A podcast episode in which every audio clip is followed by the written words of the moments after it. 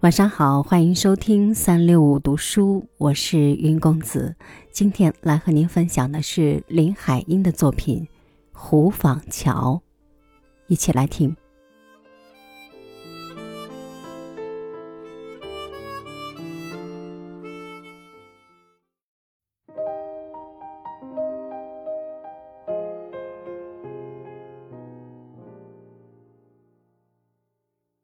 常常想起湖坊大街上的那个老乞丐，也常想总有一天把他写进我的小说里。他很脏，很胖。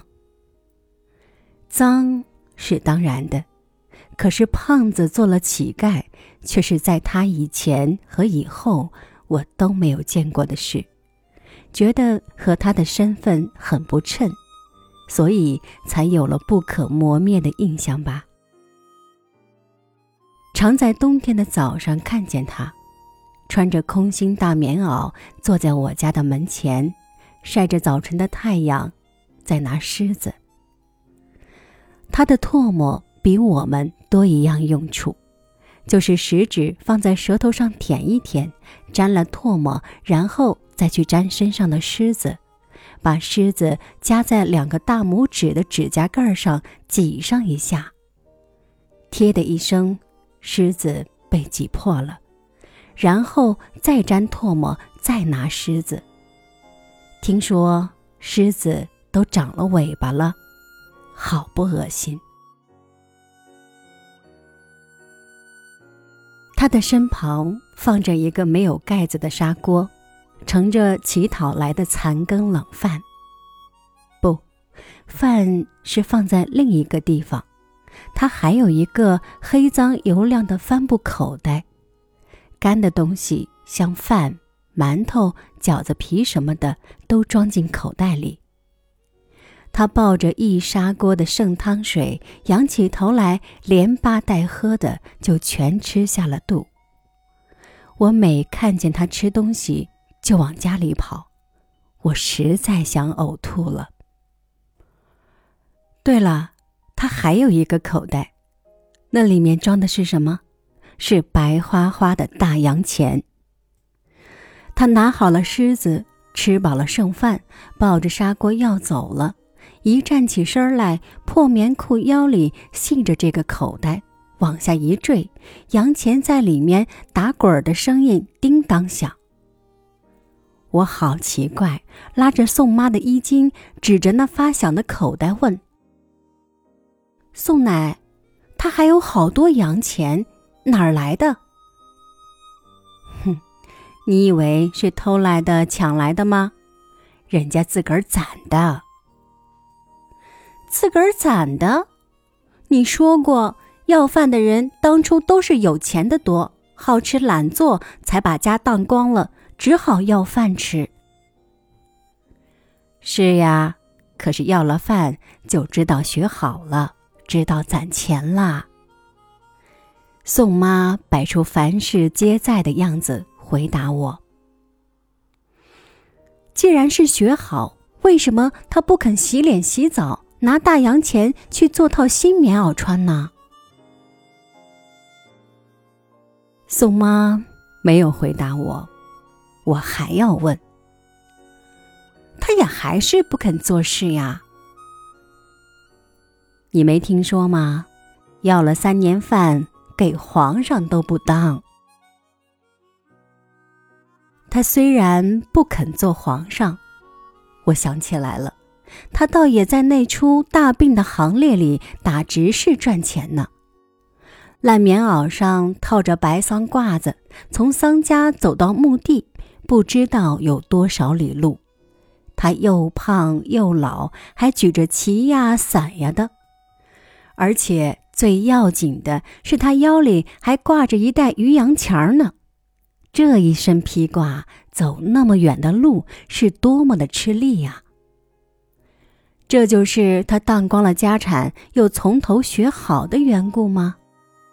我不懂，便要发问。大人们好像也不能答复的使我满意，我就要在心里琢磨了。家住在湖坊桥，这是一条多姿多彩的大街。每天从早到晚所看见的事事物物，使我常常琢磨的人物和事情可多了。我的心灵在那小小的年纪里，便充满了对人世间现实生活的怀疑、同情、不平、感慨、兴趣，种种的情绪。如果说我后来在写作上有怎样的方向时，说不定是幼年在湖坊桥居住的几年，给了我最初的对现实人生的观察和体验吧。没有一条街包含了人生事项有那么多方面。在我幼年居住的湖坊桥的几年中，是正值北伐前后的年代。有一天下午，照例的。我们子弟们洗了澡，换了干净的衣服，便跟着宋妈在大门口上看热闹了。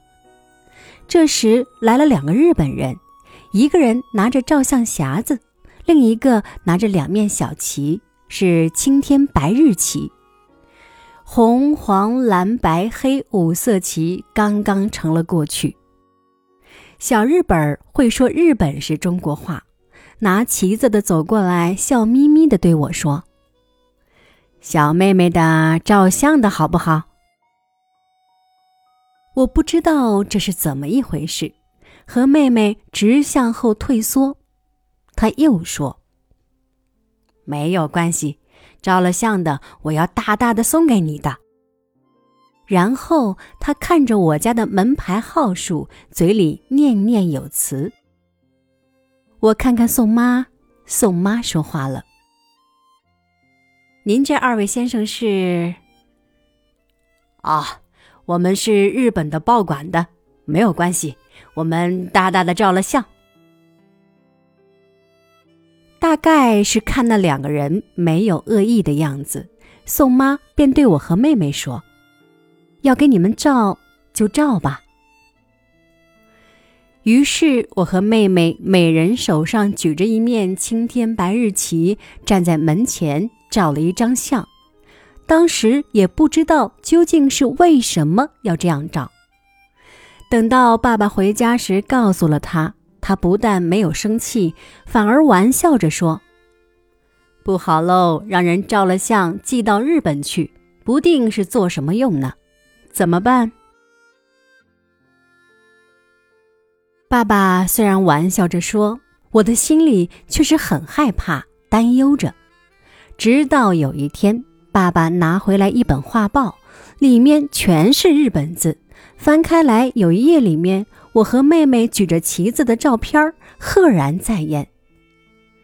爸爸讲给我们听，那上面说，中国街头的儿童都举着他们的新旗子。这是以日本人印行的记我国北伐成功经过的画册。对于北伐这件事，小小年纪的我本是什么也不懂的，但是就因为住在湖坊桥这个地方，竟也无意中在脑子里印下了时代不同的感觉。北伐成功的前夕，好像曾有那么一阵紧张的日子。黄昏的湖坊桥大街上忽然骚动起来了，听说在选学生，而好客的爸爸也常把家里多余的房子借给年轻的学生住。像德先叔叔什么的，一定和那个将要迎来的新时代有什么关系。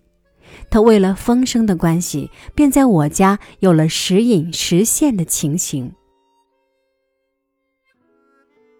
湖坊桥在北京政府时代是一条通往最繁华区的街道，无论到前门、到城南游艺园、到八大胡同、到天桥，都要经过这里。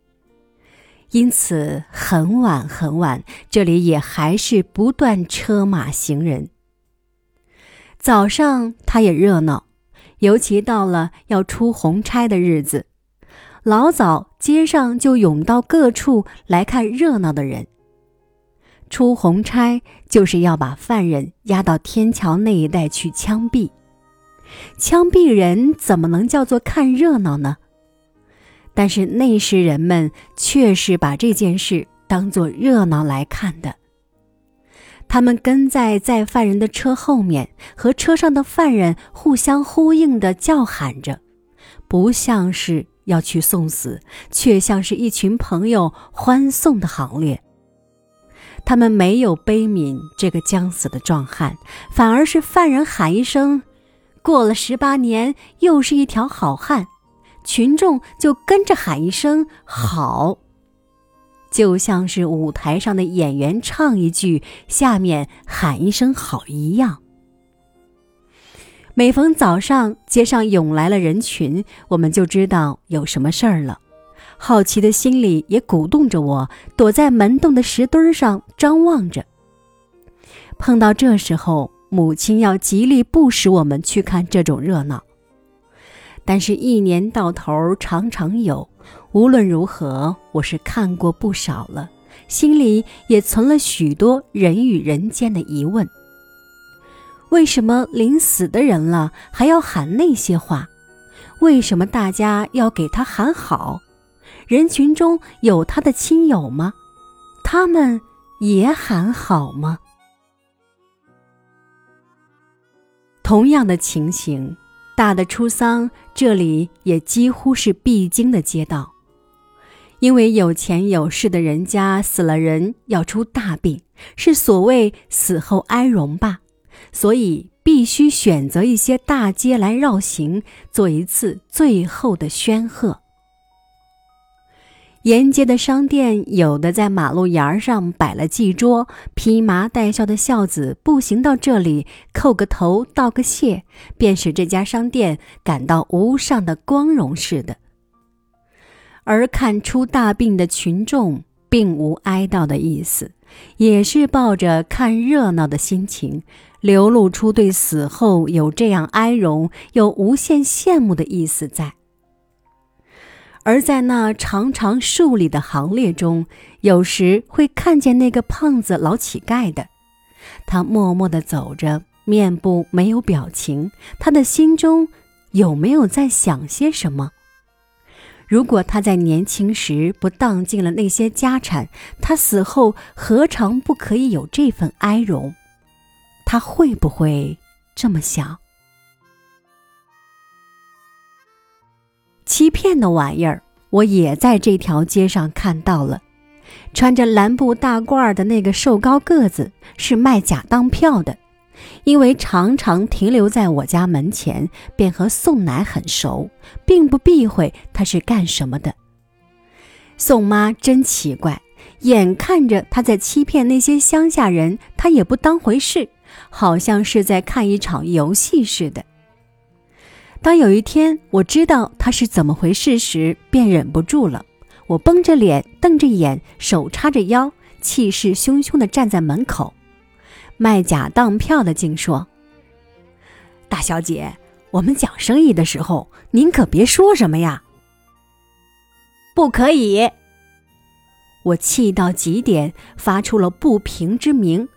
欺骗人是不可以的。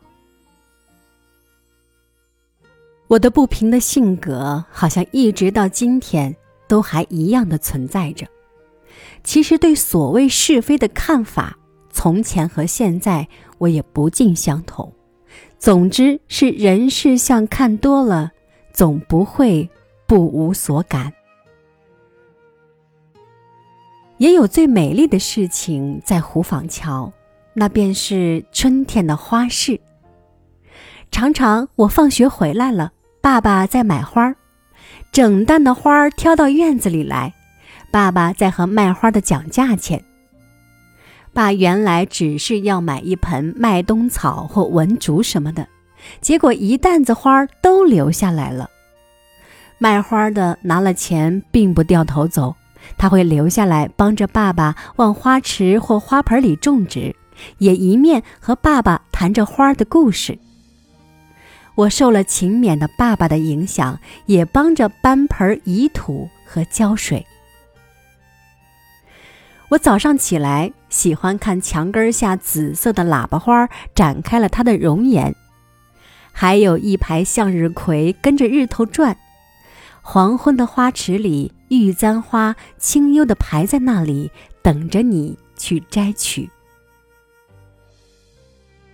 胡坊桥的童年生活是丰富的，大黑门里的这个小女孩是喜欢思索的，许是这些无形中导致了她走上以写作为快乐的路吧。